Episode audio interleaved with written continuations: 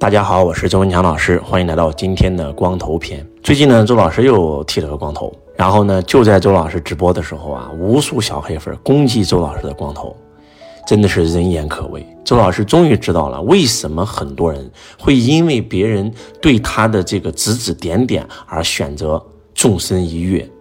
当然了，周老师不会那么脆弱，我心里很强大，而且在两年前已经经历过呃这个光头了。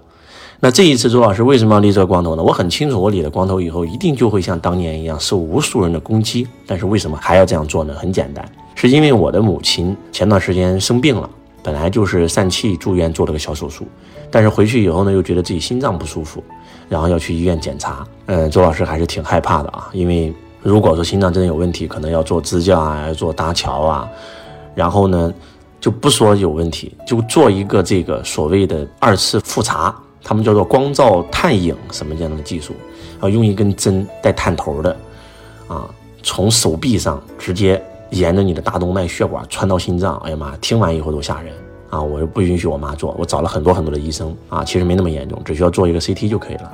那这个时候呢，周老师就很担心，那做这个 CT 的结果如果好了，就不需要有下一步了，就可以出院了，没事儿啊，因为正常人的血管年龄大了以后，七十多岁了都会有一点堵，只要堵的不是太多就行。那这个时候呢，周老师就想尽一切办法啊，希望让我的妈妈的身体好。然后周老师背后就有一个非常厉害的一个医学大师跟周老师说啊，剃个光头啊，光头是一个消业很好的方法啊。当你人生遇到谷底的时候，剃个光头，从头开始啊，整个运势都会反转翻盘。曾经在二零二零年，周老师就试过，所以我觉得，呃，第一呢，当时是因为某群人不能开课，我剃了，剃了以后，反正等到能开课的时候，我就长起来了。但是这一次不一样，因为马上就要开课了，怎么办呢？啊，那么多人的指指点点，但是我觉得能够让我妈妈健康，那剃光头算啥呀？马上就去剃了个光头。果不其然啊，这个不但粉丝指指点点，我爸我妈也接受不了，看到我以后觉得怎么又剃光头了？我说妈，我跟你讲，这个有人说了啊，我剃光头你病就好了。我妈说又瞎说，你这这光头在你身上，我的病在我身上，怎么你剃光头我就好了呢？我说没事儿。啊，我也没跟我妈解释，但是确确实实，呃，妈妈的结果出来以后呢，非常好啊，当天就出院了，然后呢，这个只需要吃一些中药调理一下就可以了，所以呢，周老师还是很很幸福的，很幸福的。那为什么录这个光头片呢？就是想告诉大家，有时候啊，不需要在意别人对你的指指点点，也不需要在乎别人对你的评价，因为没有意义，你不需要在乎，在这个世界上，你做的再好。在某些人眼睛里面，你就是圣人；但是在某些眼睛，你就是骗子，你就是垃圾，你就是狗屎。八万四千个人看我，就有八万四千个我，所以我是我，我非我。我的生命是活给我看，不是活给任何人看。所以我从来不会在乎别人怎么说我呀。在没有觉醒之前，别人可能一句话、一个眼神、一个动作，都会让我气好几天，那气坏了自己身体啊。那现在不好意思，你随便你的动作、你的语言，你那无无所谓啊，我不在乎啊。所以呢。我们无需在乎任何人对我们的评价。嗯，前段时间我有一个学生，啊，这个学生呢，他呢以前是非常非常穷的一个人，后来呢他有钱了，他有钱以后在家里面，因为听了周老师的课嘛，然后特别懂得感恩，也跟着周老师一起做慈善啊，在家里捐了希望小学，修了公路，然后疫情也捐了很多的物资和款。结果他发现他的很多的亲朋好友都找他借钱，啊，他全部都借了一遍，后来又找他借，就有点。难受了，而且还有人说他坏话，他就讲，他就说我不借给他。结果呢，他其中一个同学就说了，如果你不借给我，我就找你麻烦啊，我就在网网上曝光你，我就去你公司曝光你啊，你小时候是个什么德行？反正就这么一句话吧。我现在活在地狱，你现在活在天堂，凭什么？你要不就把我拉出地狱，让我跟你一样进入天堂，要不我就给你拽下来，让你跟我一起堕入地狱。他特别痛苦，特别难受，特别恐惧，然后就找我。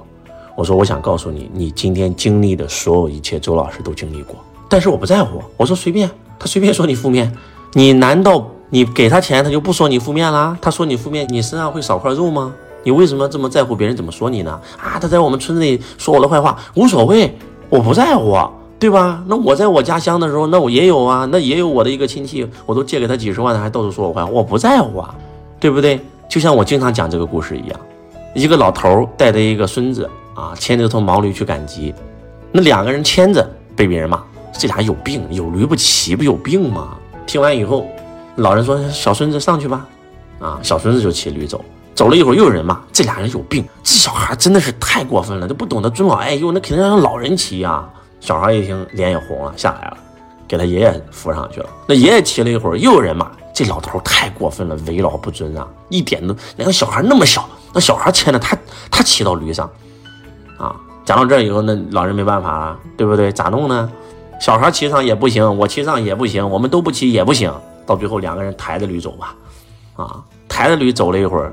又被人骂，这俩人有病，有驴不骑还抬。到最后，这俩人实在不知道该怎么办了，就是这样啊！你告诉我怎么办？